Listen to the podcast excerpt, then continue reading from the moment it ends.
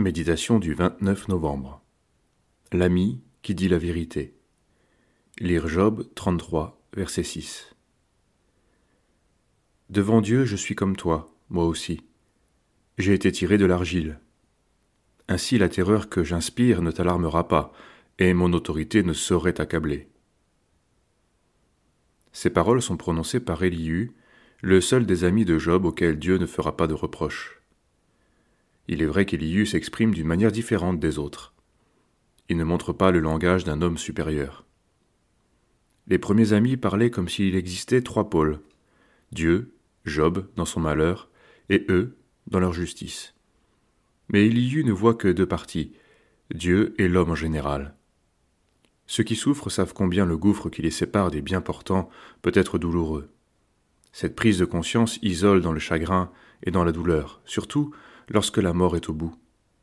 C'était le cas de Job, dont la souffrance arrachait des gémissements, et l'accusation de ses amis ajoutait largement au désespoir.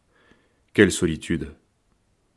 Et voilà qu'il y eut franchi l'espace, et vient pour se placer avec Job devant Dieu. Certes, il lui fera des reproches, avec une grande autorité malgré sa jeunesse. D'aucuns pourraient dire Pour qui se prend-il? Quel orgueilleux mais l'assurance qu'il y eut manifeste est bien supérieure à l'assurance de ceux qui savent tout et qui s'appuient sur leur âge ou leur expérience. Se considérant comme Job, son autorité ne saurait l'accabler. Quelle différence entre l'autorité de l'homme et celle de Dieu?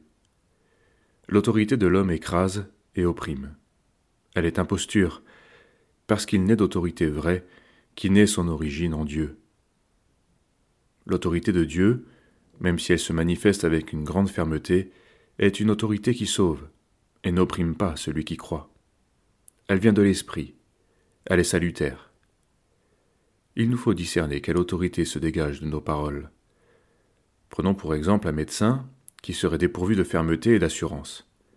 Son diagnostic peut être le bon, le traitement qu'il propose adapté, mais si ses patients ne lui font pas confiance, ils ne se soigneront pas correctement. Le malade a besoin d'une autorité, tout comme l'homme en général. S'il est livré à lui-même, sa conscience sera vite ballottée au gré des circonstances, des accusations et de ses troubles. Nous avons besoin que l'on nous dise la vérité, celle de Dieu, qui, en dénonçant le mal, apporte aussi la guérison. En le faisant pour l'autre, rappelons-nous que nous sommes de la même pâte, et que nous avons besoin nous aussi à tout moment d'entendre la vérité d'un ami. Ainsi la douceur et la fermeté pourront accompagner nos paroles.